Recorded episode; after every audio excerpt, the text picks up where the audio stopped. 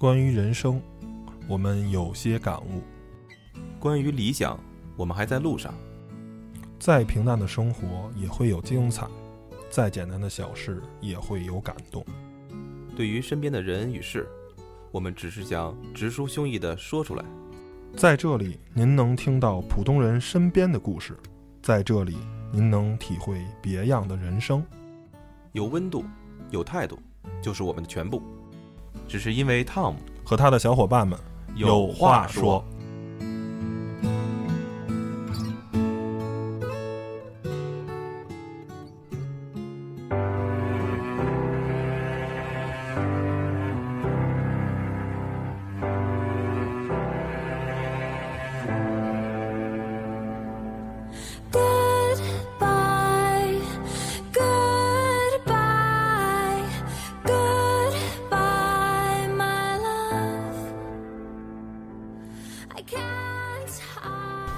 Hello，大家好，您现在收听的是汤小电台，汤小有话说，我是 Tom 大家好，我是 Steven。啊。嗯、在前一段时间吧，这个钱钟书，呃，钱钟书的先生的夫人呢，这个杨绛先生啊，离开了我们啊。这两位呢，都是在国学啊，在这个啊文学领域都是大师吧。然后呢，我也好像就这一最近一两年吧，有很多很多的大师啊，包括音乐界啊、文艺界呀、啊文化界的，然后纷纷的离开了我们。所以呢，今天我们就来追忆一下吧，啊，那些年我们追过的大师。但是其实上，因为考虑我们俩这个年龄呢，虽然在听播客啊、做播客人里能算是岁数大的，但是呢，总体来说，其实，在社会上我们还都属于这个啊、青年人啊，中青年人。所以呢，我们追的大师，可能现在很多人还是健在，所以我们今天就不把这个节目 非常这个固固有的说，一定要追忆这个已经离离艺术人生，啊，一定要离中心节目来对，一定要离开我们了。其实很多我们喜欢的人还都健在，甚至说还在活跃在啊各个领域上，因为我们毕竟不是是一些啊六零后啊或者五零后，那他们追的人肯定是啊一定是离开我们了。但是我们八零后呢，现在追的人一般都是五零后或者六零后，这些大师他们一般还都活着，所以其实就是聊聊一个从从童年开始吧，对一些很多人很多事儿的一个记忆吧。呃，小时候的话，其实很天真，很无邪，是吧？嗯呃，追的人也没有说什么喜欢文学啊，或者喜欢什么这个那个的，一般啊，也就喜欢啊唱歌的，啊喜欢球星什么的。反正整个呃，伴随我的这个青少年的时候，呃，球星就是两个人儿，一个是足球的，就是罗纳尔多，外星人。然后在篮球的呢，我一直是特别喜欢啊、鲨鱼大鲨鱼奥尼尔 Shaquille O'Neal。跟你的体型差不多。对，对对，大中锋的，而且觉得确实他奥尼尔是很有意思的一个人啊，他非常的逗宝，而且后来啊，姚明也加入了 NBA 以后呢，他跟姚明的交情也很好，俩人在球场上有很多的这个互动。然后等姚明去了 NBA 了，我就对姚明还是挺喜欢的。呃，一是基于啊、我跟他身材其实差不多，但是没有长他那么高啊，其实也是、呃比较高啊，比较胖，然后在这个球场上其实打的位置也差不多。然后第二个呢，就是他是一个中国球员，他啊、很很为了祖国争光吧，反正能在 NBA 取得非常好的成绩啊，在 NBA 有非常稳定的这个发挥，有很好的这个位置，大概就是这么两个人。你呢？你在整个嗯，学生时代最喜欢的球星是什么？是谁球星啊，啊？篮球的、足球的都算上吧，其实就是追过的那些体育明星。我小时候第一个最喜欢的明星应该是罗伯特巴乔，巴乔因为那时候一下就暴露年龄了。对，因为那时候最开始是，呃，一九九四年第一次看世界杯，嗯，美国世界杯嘛，嗯当时是意大利对巴西，当时巴西队里边最耀眼的明星应该就是呃贝贝托嗯和那个罗马里奥，嗯啊独狼罗马里奥。那一届最后点球失败，就是我指我指的是意大利嘛。然后当时看到了啊、这个足球这个那时候还叫王子，呃，是吧？嗯，呃，感觉在那一刻，感觉他给我他留了个那时候留了个小辫儿，呃，巴乔的那个身姿特别特别怎么说呢？特别的，嗯，特别的那种，可以感觉是让人觉得飘逸。然后能在球场上那种蓝色的这种身影，给我幼小的这种那时候刚刚懂足球，我就一直觉得心中有一股就有有一种蓝色，就是在我心就身上有一个，就一定觉得蓝色是我的一个基础色吧。就对于足球的喜好，当然直直到后边，其实对于国安队的喜欢也是从那个时候开始，因为才关注足球了，才知道我才知道北京的这个，才有知道有联赛。然后呢，才知道绿色其实也是自己足球，呃，就是爱好过程中的应该是永远抹不去的一一一种颜色。嗯，所以说，直到现在，我觉得我的主要的，呃，就是喜欢的球星还是来自于意大利比较多，因为可能真的是因为从你就第一印象很重要嘛，就是第一开始，先看哪个球队非常重要。所以巴乔在我心中的地位非常高。直到他后来去了尤文图斯，我也因为他买了尤文图斯尤文尤文图斯，然后买了尤文图斯的队服。然后，当然那时候已经在尤文图斯，后来他离开尤文图斯，来到了呃米兰。嗯，这算是我在体育项目上就是最开始非常喜欢的一个明星吧。嗯嗯，如果说篮球的话，说实话，我接触篮球比较晚。嗯然后呢，大家我要我要说是篮球，我完全是跟风了。嗯足球是因为真的自己喜欢，那只能是乔丹了。在那个在我在我小时候那个年代，九六年的时候，呃公牛队那时候是最牛的最牛的了，对吧？呃，但是你说为什么喜欢，我就知道他是非人，就是他的这种就是对于篮球的这种，当然了。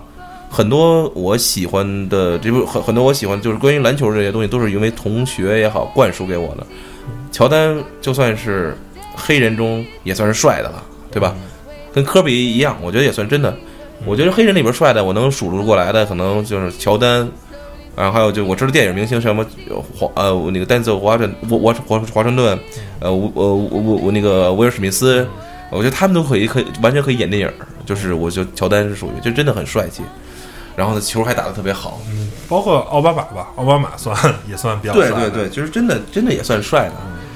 嗯，按类型分，真的就这种两种啊。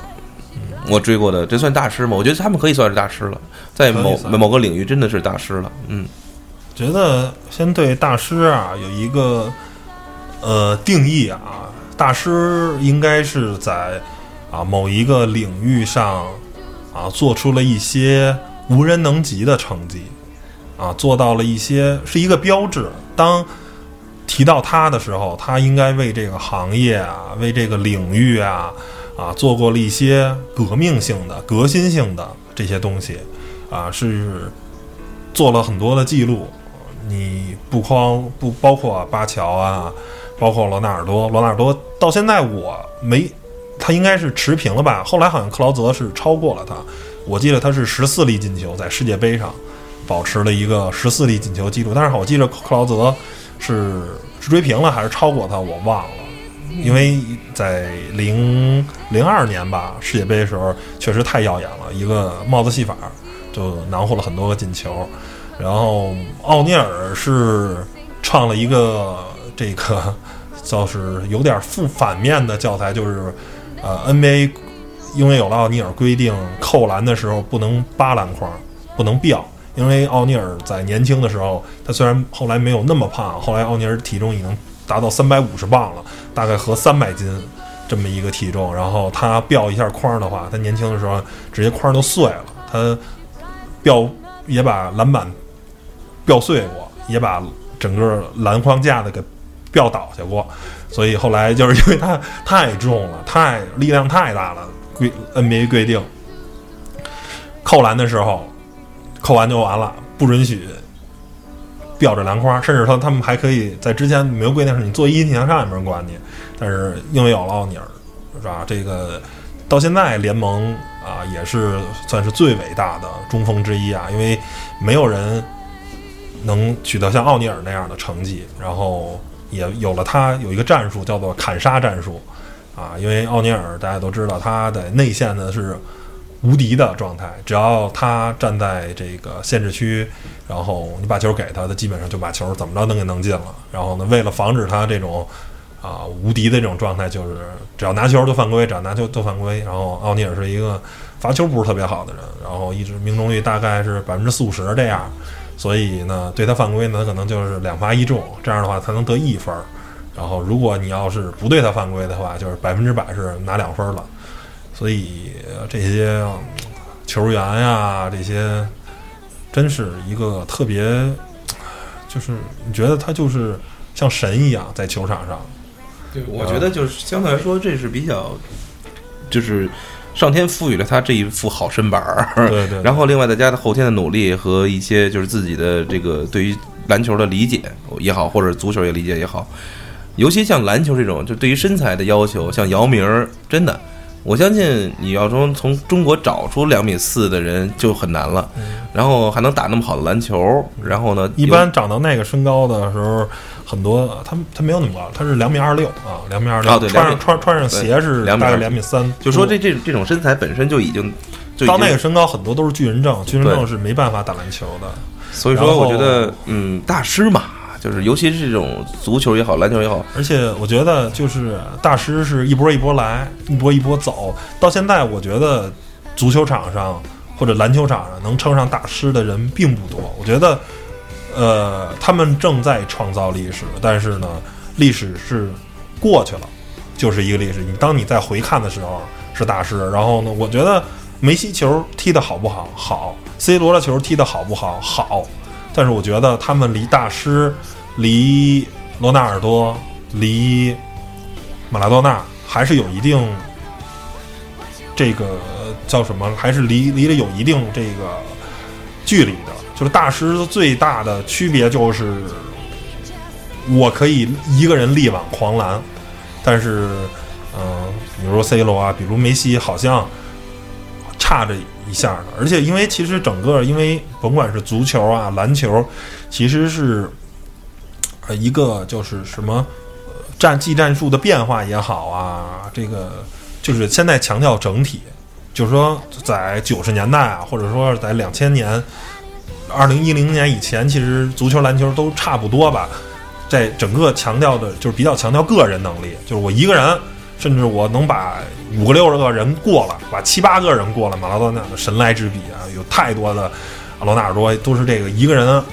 甚至把半个队，对方半个队都过了。但是现在这种情况在当今这个球场上是很难的，大家摆大巴也好啊，甚至说前场就开始防守。你想，在当时那个时代，就是没有人会像巴萨那么踢，我从前场就开始阻击防守，就开始把球抢下来，然后就地反抢，就地就开始展开进攻。那时候不是，前锋我就不管嘛，就是你把球传给罗纳尔多脚底下，罗纳尔多一人趟三十多米，然后把球给踢进。这就是当时那个年代的踢法，而篮球也是，篮球这个时代甚至都没有中锋的时代，大家一个中锋可能就负责抢个板儿，你一定要有速度。像奥尼尔、像姚明啊，他们如果参与他们进攻的时候是来不及防守的，如果对方下快攻的话，啊，只能说打阵地战。如果下快攻根本就跑不回来，他们那个身材没有办法，所以啊，那是一个就是就是位置很分明。到现在你看美国队后来打奥运会啊什么的时候，其实是没有中锋的，就是打小快灵，速度快，然后直接扔过去，然后就暴扣了，就就是这样的。其实呃是很难有那个你一个人再想力挽狂澜是不太可能了。嗯，对，就是有时候你可能只是投三分投的准，但是就是我老感觉就是打的是一个整体的篮球，对。个人的能力呢很重要，但是呢，你还是得在一个啊体系里啊，所谓什么 system 是吧，在在一个系统里，你去发挥每个人的这个作用，而不是说恨不得我一人单干，我一人过一个队什么的，就是那个九十年代的那种玩法啊不适用了。包括其实到什么麦迪啊，三十五秒十三分，就那个时代，那个已经过去了。到现在你看什么库里什么都是大家特别的，就是打得特别整，你感觉是一个球队在比赛，而不是一两个明星在比赛。对，我觉得这个整个应该是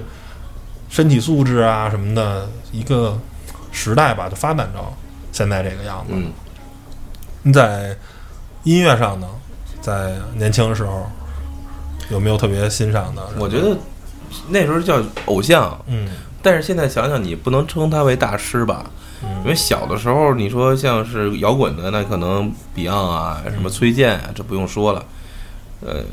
也算是偶像。但是你说，可能现在大家把他们捧为一种嗯符号，嗯捧成一种在那个年代的一种标志，我觉得无需讳言。但是呢，我总觉得，嗯，应该是更有自己的一些生活态度吧，和特立独行的生活方式。所以说，音乐这块儿，我真的我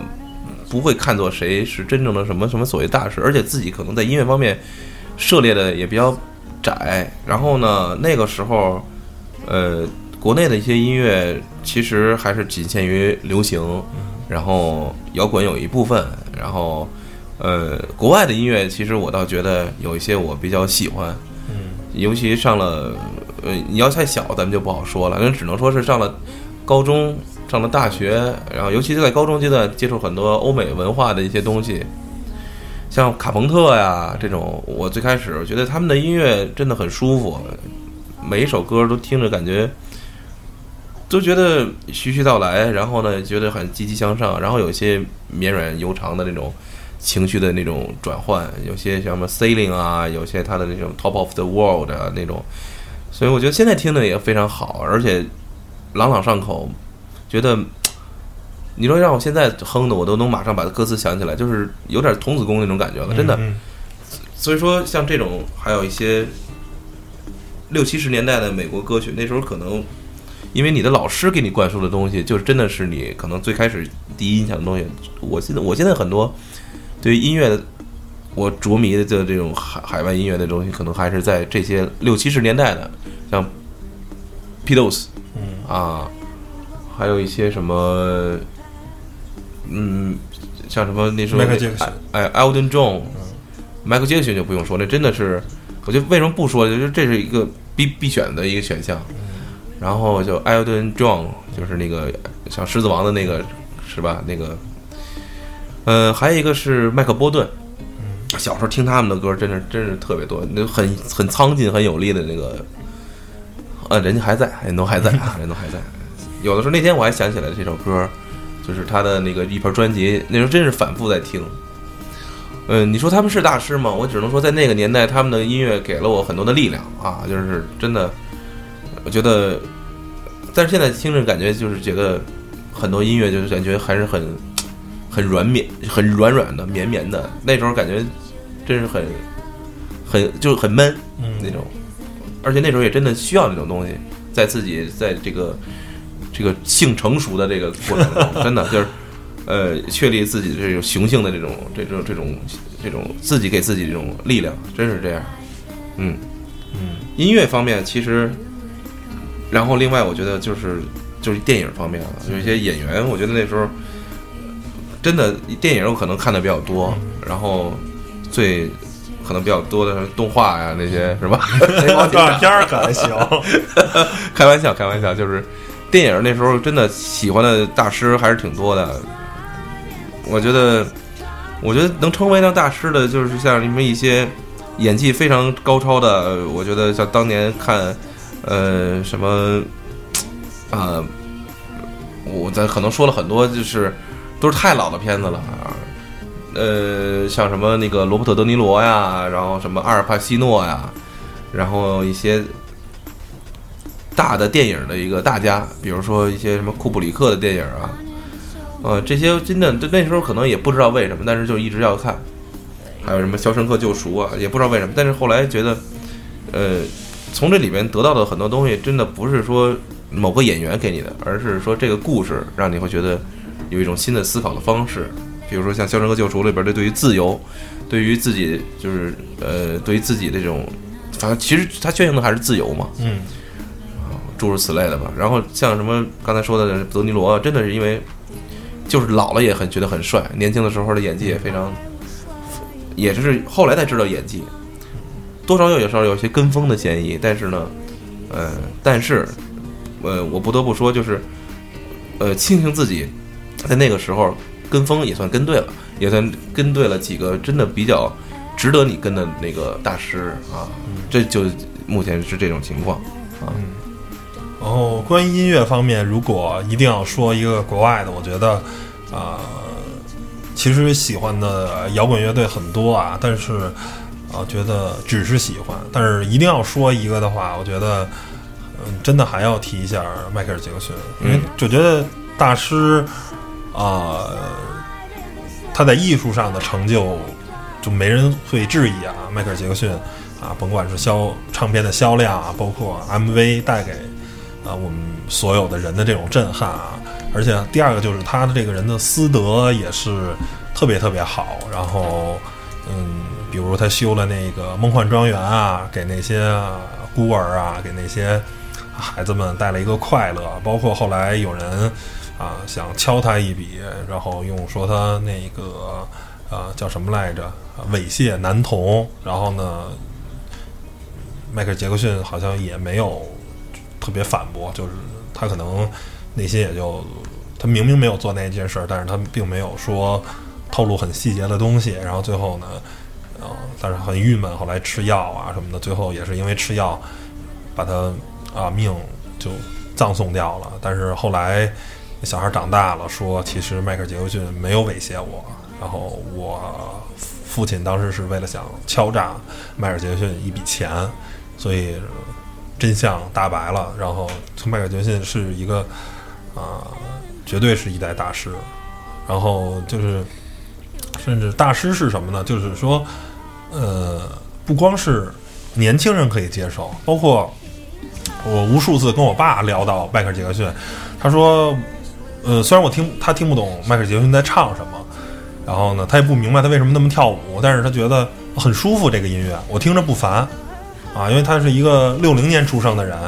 你让他接受一个新鲜事物是很难的。他小时候接触的更多的时候是我们那些红色歌曲啊，是那些东西。然后，但是你让他在现在这个五六十岁的时候再接触迈克尔·杰逊这东西，他从二十多岁、三十多岁知道这个人，到现在你觉得再听，哎，这么多年一直听他就不烦，觉得就是什么时候当电视台播到迈克尔·杰逊的一些纪念的片子，或者播到他的 MV 的时候，他会停在那儿去看。啊，然后能播完了五分钟，然后他看完了，然后他再去换下一个台。这我觉得对一个六零六零年出生的人是一个，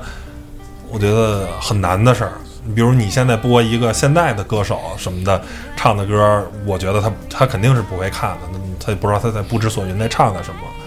然后呢，在中国这个歌手呢，我觉得啊，虽然呃我八八年出生，其实啊崔健的振聋发聩的这个声音没有影响到我，因为呃我真的不是听他的那个年龄，他火的时候是吧？我刚七岁，我那时候是没六岁的时候，我不可能接触到这个摇滚乐。呃，但是当啊，还是儿童歌曲，但是当呃上了班以后呢，开始真正接触到摇滚乐，因为接触摇滚乐真的是一挺挺晚的事儿。然后呢，刚开始也不理解崔健，觉得他那歌那过时了。但是最近啊，过了二十五岁以后，就是最近几年啊，听过这么多国内的摇滚乐的，然后听过也特听过一些比比较急躁的、比较极端的，然后反而再听回来，还是那些老崔的歌是特别特别有味道。我真的特别特，现在就是老崔的歌是绝对是就一曲一曲放，不会快进，也不会换下一曲。但是有时候听到，当我心情没有那么躁动的时候，没有那么那时候，当听一些躁动的音乐的时候，比如 Sleeping Note 呀，或者那个软饼干那些歌呢，那国外的歌，我会选择播下一首。我会，我觉得我现在内心没有那么多躁动啊，我不想再听那么激进的东西了。但是老崔的那个一首一首的歌，一无所有啊啊，什么雪地上撒点野呀，这些花房姑娘，那一首一首歌，哎，特别有味道，就是你会沉入在一个他下的那个套儿也好，他什么，你去沉浸住他的那种感觉，这个是一个嗯很很难的这个这个这这这种感觉。然后其实真的可能岁数大了，越来越喜欢听这些啊老歌，一越来越喜欢听这些啊有感觉的歌。嗯，电影方面其实，嗯、还真是。如果算是，你，看的还真是不多。如果说是最喜欢的男演员，其实包括导演也好，他也导过很多的片子，其实是姜文儿。我是姜文的东西基本上都看过吧，甭管是他导过的还是他演过的，我觉得啊、在所有内地的演员里，我觉得姜文是纯爷们儿，甭管是在银幕上塑造的形象是纯爷们儿，呃，在私下里啊，他也是一个纯爷们儿，然后嗯，都知道他弟是姜武嘛，然后呢，他妈的好像身体不是特别好，然后呢，必须身边有人照顾。然后姜文跟姜武说：“说弟弟啊，就是你要是有时间的话，你照照顾妈。然后呢，钱的事儿你不用担心，你也不用工作，这个钱我来出啊，我来，甭管导演还是当演员，我挣的钱我把你养活，养活妈就完了。家里总需要有一个人站出来。那甚至说，姜文在接受采访的时候也从来觉得对家里的贡献，他其实没贡献什么，我不过就是拿出钱，但是对家里的照顾，对整个姜氏家族的照顾，肯定是弟弟一直在出面。觉得他他其实他虽然他出了很多钱，但是他一直觉得挺愧对家里的，因为没有时间去照顾家里，而我只能出一些钱。我觉得大师有时候，呃，虽然我们一直说啊，在艺术成就啊，不能功德跟私德要分开，但是有时候你到大师这个境界了，有时候啊，你的私德也很重要。你在处理人际关系啊，处理不管是在行业内的跟其他的同行的关系，还是处理啊对外的这些关系，我一直觉得，呃，姜文是我特别欣赏的一个，大陆的一个演员也好，一个导演也好，嗯确实是。嗯，说的好像有点悲伤啊，能说点高兴的吗。能聊聊相声吗？相声我一直觉得是不是能让大家开心一点儿？然后你刚才说的这些和我刚才说的这些，其实都还健在。其实要说相声，可能就都不在了。不不，呃，相声其实我听相声听的时间太长了，我从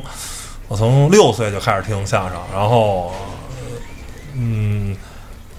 其实啊，那些大家们的说的大家什么刘宝瑞啊、侯宝林啊那些常宝坤啊什么的那些大师啊、都听过，然后其实我个人觉得是比较喜欢刘宝瑞的单口相声。觉得特别有味道啊，特别你就是慢慢听，包袱一个一个抖，然后很有意思。然后其实我对侯大师的相声每个都耳熟能详，但是呢，个人不是特别的，不是特别的喜欢啊，就是很喜欢，但是呢。没有另一个喜欢，我特别其实推崇的是马爷的相声，我特别喜欢马三立的，就那种蔫儿话呀，那种蔫儿的那种感觉特别好，因为我觉得就是侯宝林太全了，你知道吧？有时候，呃，完美的反而是一个有时候有个缺陷美嘛。你说说嗯说学逗唱，啊、侯大师是样样都行，嗯每样都拿得出手，然而马爷呢，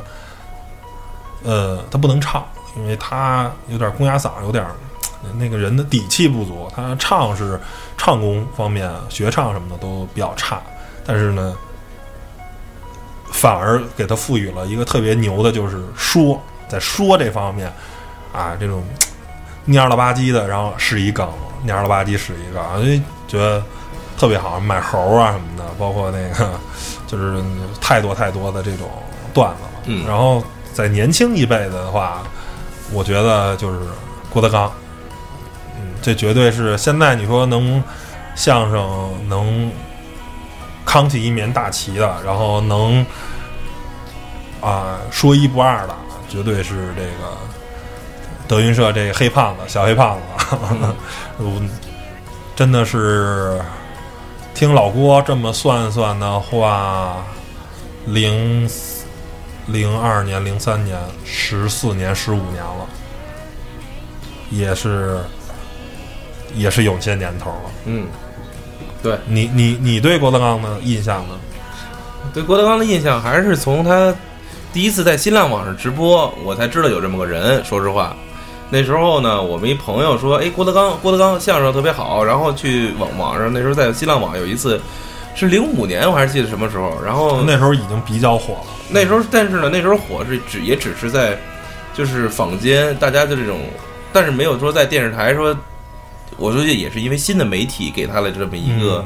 给给了一个他应该第感谢两个，第一个感谢这个幺呃不对八八七北京文艺广播啊，然后那个每天下午有一个叫做空中笑林的这么一个节目，然后其中有一个主持人叫大鹏吧，我记得是，然后呢跟他私交不错，然后放了很多很多的八七六吧，啊对对。说错了，八八八八八七是那个呃音乐音乐广播，说错了，八七六。然后呢，就是空中笑林有一个大鹏，呃，跟他关系很好，然后呢，算是他的第一个推助人。第二个呢，就是优酷啊、土豆啊这些啊视频网站啊，大家这个相互这什么，包括其实他有那么多的 MP 3啊什么的，其实是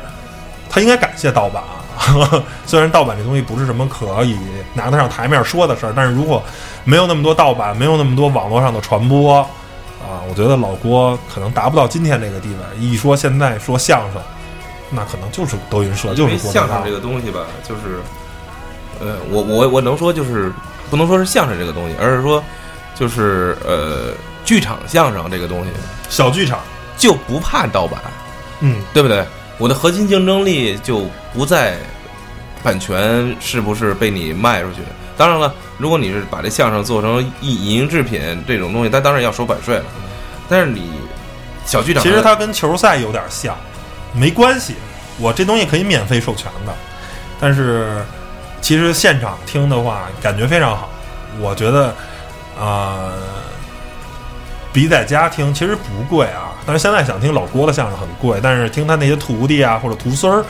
啊，在这个传统的这种啊，比如什么天桥乐呀，或者说是叫湖广会馆呀，还有很多这种表演，其实就几十块钱，二三五二三十块钱，三五十块钱，这门票啊，在这一听听三个小时的相声，然后这年头儿能让你哈哈大笑的地方不多了。是吧？而且那个挑费，说实话，可比电影院挑费可高多了。人家那哥儿几个可是卖力气啊，五六对相声演员在这呱呱呱跟你说一说说一下午，然后你说收你几十块钱贵吗？对真的不贵，真的，所以也不指着这东西挣钱。说白了就是得把这事儿给维持下去，让他们练。相声也算是咱们在这个最近最近几年也是比较关注的一点吧。除此之外，还有什么给你印象比较深刻的吗？就是说吗？相声来的是吗？不是，就是说所谓的大师的这个领域啊，嗯，大师的话，那我可能啊不得不说的是啊，汽车好，汽车了，哦 因为这个 不不拦着你。呃，这个其实是啊、汽车的话，可能就是一些设计师吧。其实我觉得，呃，嗯，虽然黑了那么多次大众啊，然后，但是其实想说的是，呃，费迪南德保时捷，嗯，然后包括他的孙子啊，皮耶希，我嗯，觉得这个两个人，一个是创造了整个这个保时捷的这个荣耀，然后也间接的创造了大众这个品牌。然后他是一个工程师上的大师，但是其实他啊离我们太远了。他他离开我们的时候，我我我恨不得我爸还没出生呢。我觉得他好像是五几年没的。然后呢，剩下这一个呢，就是他的孙子，嗯啊，呃，不是，呃，是其实是是他外孙子皮耶希，呃，外外外外孙子是他女儿的儿子。然后呃，这个家伙是一个，呃，怎么说呢？是一个家族的这个，呃，其实他是个外央，因为他等于他的他的表，他应该叫表哥还是叫堂哥呀、是他等于是他，呃，他舅舅，他嗯舅舅的家的，那是本本家儿，保时捷家族应该啊就是、对，就是对他表的了。呃，他的那个本家，然后呢，一直控制着保时捷家族。但是这个家伙，然后呢，在原来在保时捷也工作过，但是没有，等于说因为是外央嘛，后来被挤的去了奥迪，结果就开始在奥迪就开始发力，然后从工程师啊，一直做到奥迪奥迪的啊、这个领导。呃，总经理什么的，然后一直把这公司越做越大，然后后来进入了大众，然后最终呢，两个家族在大众跟保时捷啊这两个集团来回收购中，最终他取得了胜利。然后呢，在他的主导下，呃，大众也收购了很多很多的公司，也创造了很多很多有情怀的车，根本就不卖，不不不想走量，也不想赚钱的车，然后。这是一个挺了不起的事儿，因为你现在对于一个任何的一个汽车厂商来说，呃，我造车就是为了赚钱，然后，结果啊，因为有了皮耶希，说我造车不是为了赚钱，我是情怀，我是要呃有一些造全世界最牛的 D 级车，造全世界最快的车，造，然后买了那么多品牌，然后呢让它继续活下去，像宾利啊，像杜卡迪啊这些，我觉得像兰博基尼啊什么的，这是一个特别特别了不起的事儿吧。而且、一直在说，其实不管大众怎么样吧，那大众集团对于他买的这些品牌啊、上到兰博基尼，下到斯柯达，其实放啊放了很多权，让他们有很大的自由度。哦，只是在技术啊、平台共享上我们有个合作，但是在车型上啊，包括传承的历史文化上面，他们都是能让这些品牌有一个传承下去，而不会说一刀齐啊，就是一造一个贴牌车。嗯，大众很显然他没有这么做，所以我觉得啊，对皮耶西的这个崇敬啊还是很大的。嗯嗯汽车行业我真是不不太懂。嗯，没事儿没事儿，你接你可以聊点别的嘛，咱咱不说汽车行业。汽车行业如果抛开不说的话，那只能说什么行业对我来讲，那其他行业还真没有什么太了解的东西。你那你只能说是什么我们你聊聊物流企业伟大的我觉得可以聊聊互联网，或者我觉得你应该，你作为一个乔布斯的一铁粉儿，我觉得你可以聊聊乔布斯。不，这个我觉得就是，呃，怎么说呢？就是今天所聊的大师们，我觉得可能很多是咱们都大家都知道了，嗯，但是我觉得想聊一些，可能像你刚才说这个皮耶西也好，很多东西可能大家都不太了解。乔布斯，我觉得我嗯提一句吧，我觉得乔布斯一点不装的说，就是我对他了解没那么深，真的。就是呃要不是说啊，乔布乔帮主怎么怎么样，就是他设计的东西，或者他在这个，因为通过后来看他的自传也好，觉得他是一个很有个性的人。就是这个东西，为什么他能做出苹果这样那么接近于完美的手机？真的接近于完美的手机，因为至少在目前来看，其他的品牌没有能做到像平板的受苹果的受众如此之高，然后就是满意度为什么非常高嘛？就是因为它对它的设计也好，它的软件也好，硬件也好，它的完美统一，它的对于艺术的追求的一种呃一种探索，是吧？所以说，一个人的成功不是偶然的，对吧？一定是他有这样的品质，有这样的一个追逐。然后呢，当然你可能也说他的私德怎么样？如果说，所以如果说真按照标准的话，那可能苹果的乔帮主是吧？不能说是大师，但是他只能说在这个行业里边，他确实是个翘楚，嗯，确实能够引领一个时代的一个风潮。所以我们觉得，嗯，在在在这个怎么说新的这个科技行业，我乔帮主绝对是一面大旗，是吧？即使他已经不在了，这是我们终于说了一个不在的，是吧？呃 当然，除了汽车行业，嗯，很遗憾，但是我希，但我希望就是在接下来的苹果也能给我们大家带来更多的，不能说光是手机，更多的惊喜，让科技真正的能够能够让我们的生活更美好。我觉得他应他们的这个公司应该有肩负更多的这样的一个使命和责任，然后呢，给我们消费者也带来更多的更好的体验，这是我对他们的一种期待。至于过去的事情，我觉得已经不用再去去再去我们给他追加更多的去赞美之词了，因为你能使用着现在的手机，就已经代表对他的一种肯定了。嗯，然后在科技行业，剩下我想、呃提的一个品牌，其实啊、到现在我甚至我都不知道他的呃董事长，甚至他的管理层叫什么名字，但是呢，他的产品在全世界各地都在啊使用。你说说，没准我知道。大疆，大疆我真不知道，因为我实实实在是不了解这个公司的这个技术团队或者是是啊领导人啊，他们大疆这个团队好像对外只是呃去宣传他们的品牌啊，远没有说华为去宣传任正非啊啊，联想去宣传柳传志啊，小米去宣传雷军，或者是锤子科技去。聊罗永浩，他小米的这个大疆的这个团队好像很低调，但是它的产品啊，覆盖了整个呃在民用的无人机这个飞行器上百分之七十的这个市场份额。然后，跟懂航拍的人聊过，啊、其实大疆这个公司的技术研发能力并没有你想象这么牛啊。其实它所用的所有的技术，包括云台呀、飞行器啊、控制系统，实际这个东西在这个行业其他的品牌都能做到，啊，也都其实大家并谁不比谁高出很多，但是大疆最伟大的这个地方就是它能把这些东西整合到一块儿。其实这点跟苹果很像，苹果用的这些所有的东西，其实也都是别人家的东西啊，也都是很多都是别人的技术，也并不是他自己自有的。啊，或甚至说为了为了可能垄断，为了这个这个知识产权，他可能会把这公司给买了，可能会出于有这种手手段。大疆呢也是，其实它是一个特别擅长整合的一个科技企业。我觉得一个伟大的科技企业啊，就是应该这样啊，不能说是我这人是一技术宅，结果呢，我给你是一个只有技术宅能用的东西。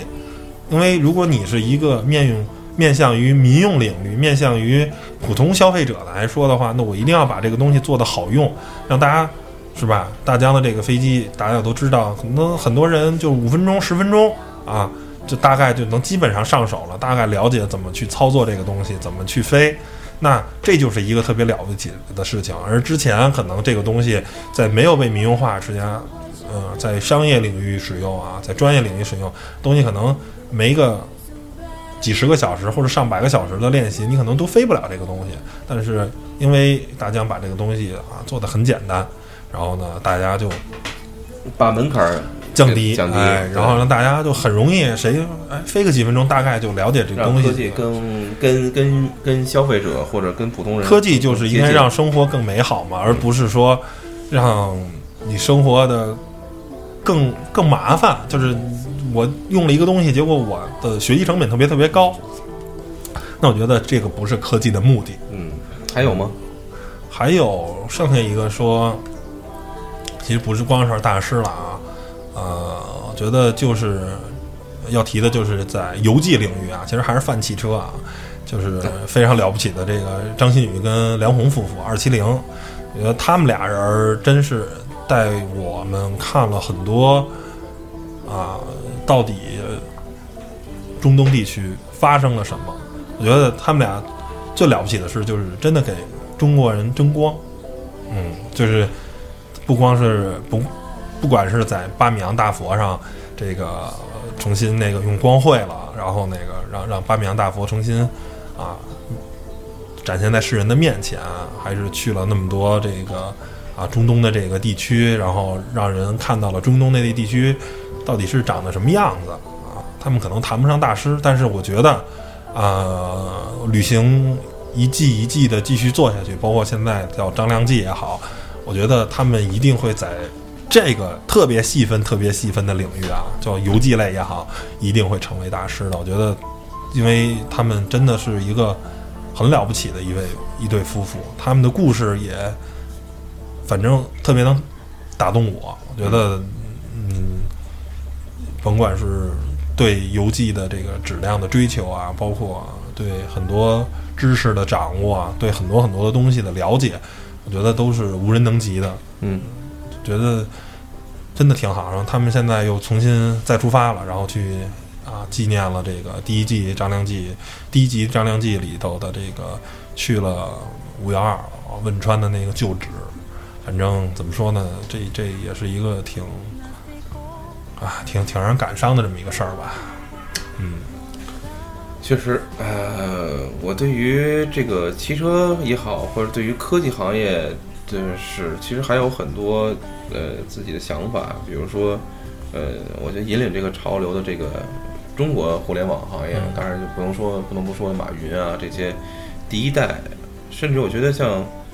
嗯刘强东，嗯像这种呃这种大的电商的这种企业的这种这种呃这种引领着这种时代去往前走。我觉得为什么这么说？我觉得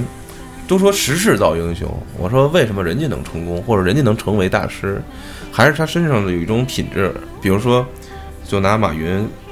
当时在杭州做的这么一个节目的一个测测试中，他就他就毅然决然地站了出来，但是这是完全不知情的情况下，就是嗯，就像你所说的吧，如果这是一个大师的话，他可能能成功，但是决定他成功的因素有很多，但是如果说没有这样或这样的因素的话，我觉得他可能做不长久，是吧？嗯，大家都可能说阿里巴巴是一个什么样的公司，众说纷纭都有说，但是我觉得，我就说你不能回避一个公司的一个一个企业的成功，它无论是在什么样的形形势情况下和在什么样的国度在这体制内，它是在规则内去走，我觉得值得我们去思考吧。就是为什么为什么人家能通过努力，呃，我觉得大师身上的那种那种那种呃呃，就是发挥着就是发散着他们那种坚韧的精神，这是我们觉得应该去去学学学到的，或者说你应该能体会并且并且能够看看自己在什么方面也需要能够有这样的一个突破，你才能完成。其实目前很多你自己的一种瓶颈或者这种。就是往上提高自己的一种啊，我觉得一种我比较觉得大师除了他本身的这个个人啊，这个非常超强的能力以外，他们大师们都是执行力非常高的人，对都是呃叫什么来着？先上路啊！前两天我喝了一碗特别浓的鸡汤啊，就是讲了一个故事，说呃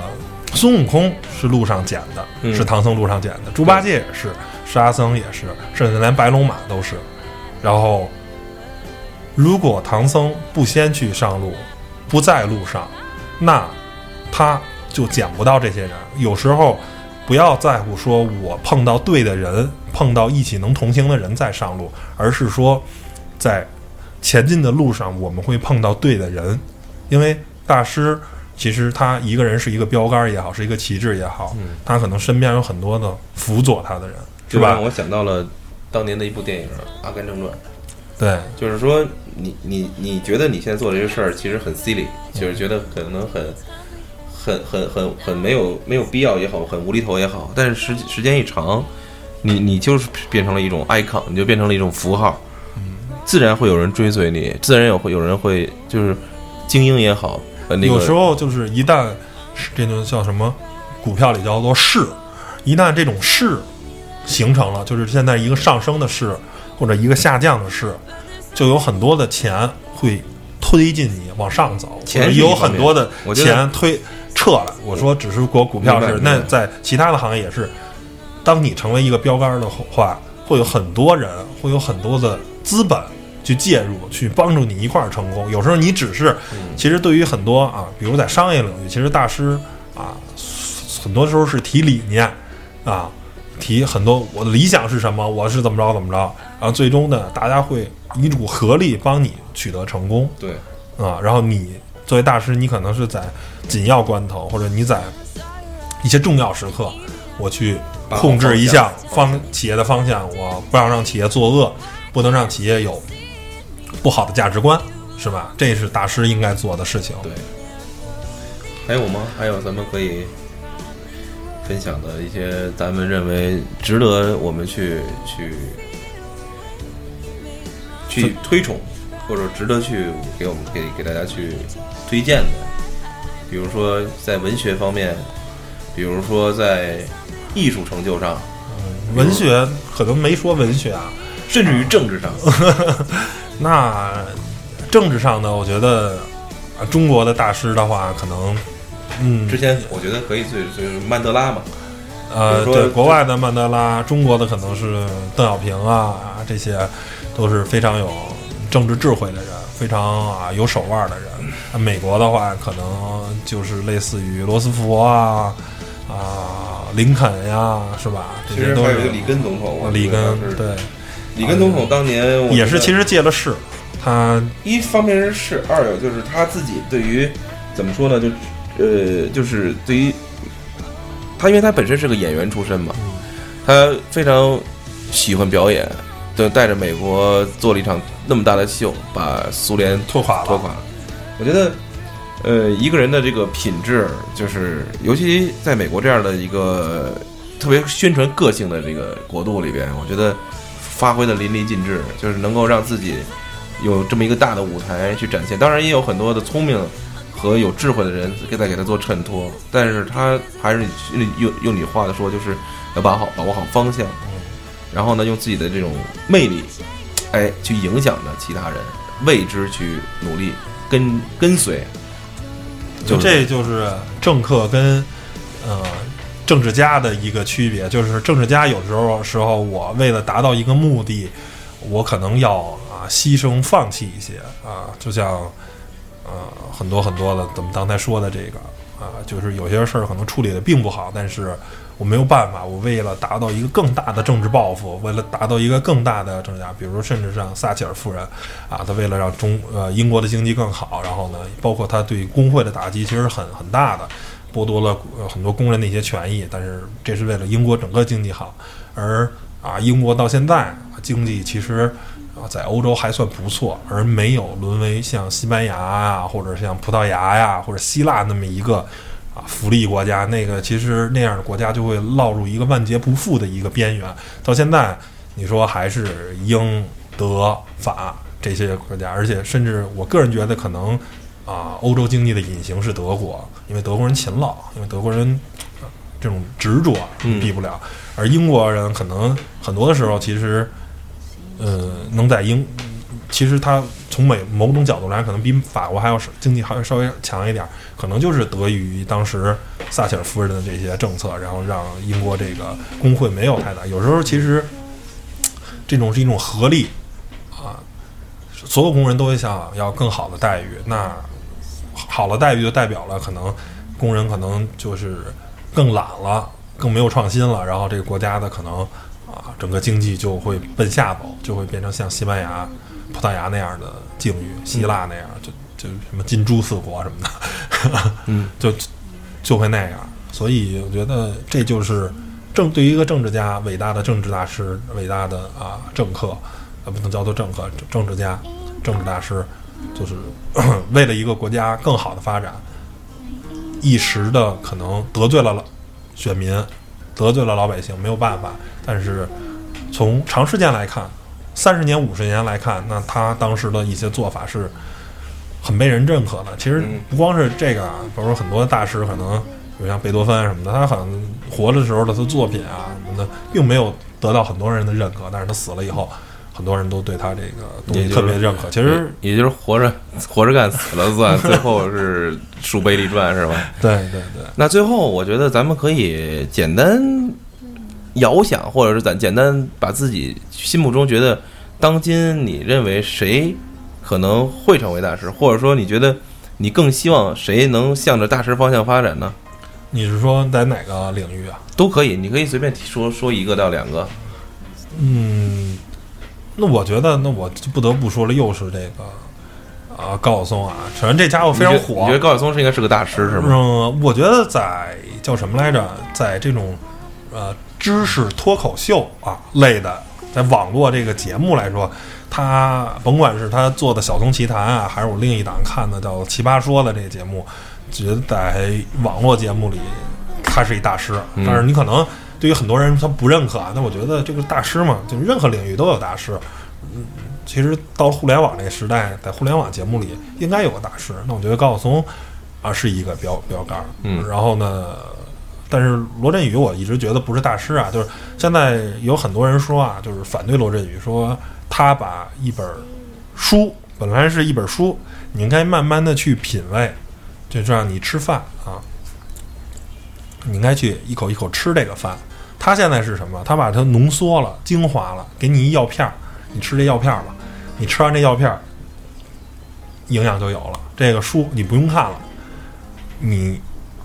听我看我的节目一小时，你就把这个书的精神领会到了。这个东西，呃，我承认确实不好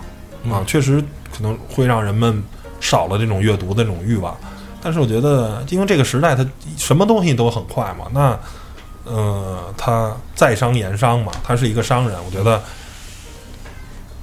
最起码愿意听他说的人还是有积极向上的。啊，那我觉得你可能自己把控一下啊，去看书，因为其实昨天是这样的，嗯、嗯，昨天那个那个自由侠上市，高晓松去了，然后呢，但是吉普呢也官方找了几个那个网网红直播，啊，因为高晓松你也知道他很能白活嘛，他在台上了白活了十五分钟，然后呢，这个网红呢也一直直播，但是虽然版权是不让拍，就是他不能拍台上，他一直网红呢就是一直就拍点别的，拍他自己脸啊，照着自己胸啊什么的之类的，网红的小姑娘你就知道，然后呢。背景一直放着他那歌，然后呢，结果就有很多人啊，就是就就就叫什么，就就不听了，就不跑了，就就就就就跳出那个房间了，不看直播了，因为高晓松上台了，他好像从直播从十万多人气一直就掉到五万多了。其实这怎么说，就是这个时代就是一个很快的时代，大家都看脸、看颜值、看胸、看什么的，看这都很很很很很屌丝，很很俗，就这些。那像高晓松、罗振宇这些东西，虽然很快餐，虽然很什么，最起码它还是个知识吧。那最起码还能告诉你一些人生的道理吧。嗯那总我觉得他再没营养，也总比那小网小网红在那直播有营养吧。没事说，哎，谢谢你的火箭，谢谢你的什么跑车什么的，就是就是给他那个点赞，然后给他送东西嘛。明白？那总比这有营养吧？我觉得嗯这就属于可能未来可能这就是人类获取知识的一种方式。对，啊，就是看网络节目，就是什么？我觉得听他们白话，总能获得一些知识吧，总比嗯现在这些小网红有知识多了吧，嗯对吧？所以我还是一直力挺他们俩人。我觉得在所有的节目中，他们做的肯定是最好的。那也许他们可能太快餐了，也许他们不好，但是他们仍然是不好里的最好的。嗯，那在在这个行业都不太好的时候，都不太行的时候，有人做的最好，那他可能就是大师。嗯，你呢？你说的时候，我也一直在想，我有很多的愿望，很多的愿望能够希望在我喜欢的领域都能有相应的大师出现。首先，嗯，我希望足球界能再有一项当年真的就是义无反顾的追逐，像齐达内，呃，巴乔、罗纳尔多这样的多大？对，就是有标志、比较标杆性的人物。我觉得他可能不能力挽狂澜，即使像打个比方，你觉得西班牙队，他是一个打整体的一个怎么说呢？一个球队，但是呢，他没有给你任何人有很深刻的印象，其实就是一个体系嘛，对。呃，缺少了一些缺少了一些激情个人，我觉得缺少了一些激情，真的缺少了一些，就是你觉得在有的时候人不能说太城市化，就是我想办一个事儿输入了一个代码，输入了一行指令，然后我你放心，能百分之九十九点九都能执行执行到，就是我觉得成功，巴西队似的。对我觉得成功不是最主要的，有的时候，在这个年代，可能就是你衣食无忧也好，我觉得激情这种怦然心动的感觉，正是让你觉得特别需要的。我觉得我呼唤在我喜欢的这些领域，比如说足球，比如说呃一些影视类，甚至于我觉得在一些，我觉得政治也政政政治，我觉得都都真的没有让你觉得特别能够。我觉得当年，呃，我就甚至我觉得那当年奥巴马刚刚刚当然咱们作为一个中国人这么说确实，但是有作为我一我是一个一直学英语的人，然后呢，我我我我还是对英美文化有一些了解。当时他的口号也好，就是真是让你觉得非常心潮澎湃，你会觉得，嗯，就是我们能其实做到。后来发现，其实这家伙是一大忽悠，这家伙其实不大行。嗯就是，但政治嘛，这个东西就是有一层这个让你看有一种东西是看不到的。但是我希望能够有一些，就是比如比如说你能够经过十年、二十年，都能谈起来，都会觉得啊，在那个时代真的是一个值得回味的。其实你现在想想克林顿时期，嗯，我觉得克林顿都是一个，我觉得觉得比现在的很多总统都会强太多，对，比小布什跟对奥巴马没错都强太多。我觉得可以可以称为是，不能说大师吧，至少政治家里边他，我觉得也是，我觉得是小师，呃，也是算是能给你一些激情的，就但是对中国可能他不是很好。Anyway，我觉得最后就是总结一下吧，我觉得我希望能够多一些能够让我们更感动的东西，而不是流于表面，然后流于庸俗。我觉得大师就应该是应该是孤独的，就应该是与众不同的，对不对？对，觉得就是到现在你这感觉生活啊节奏很快，然后很多其实东西都很平庸了。我们聊到很多让你特感动的时间，感觉还是十年前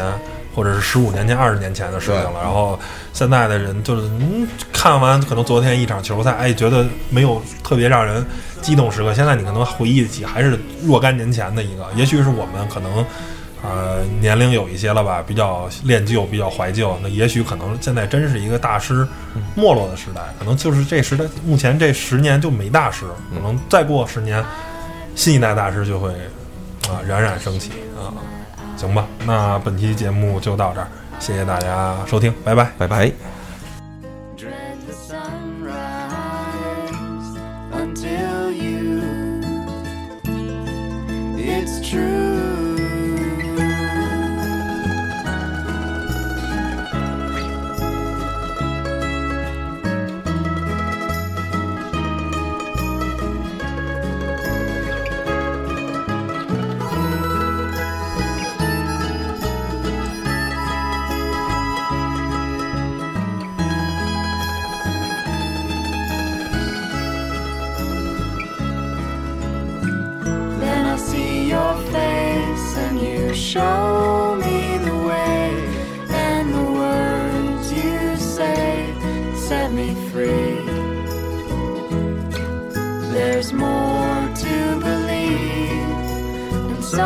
much more.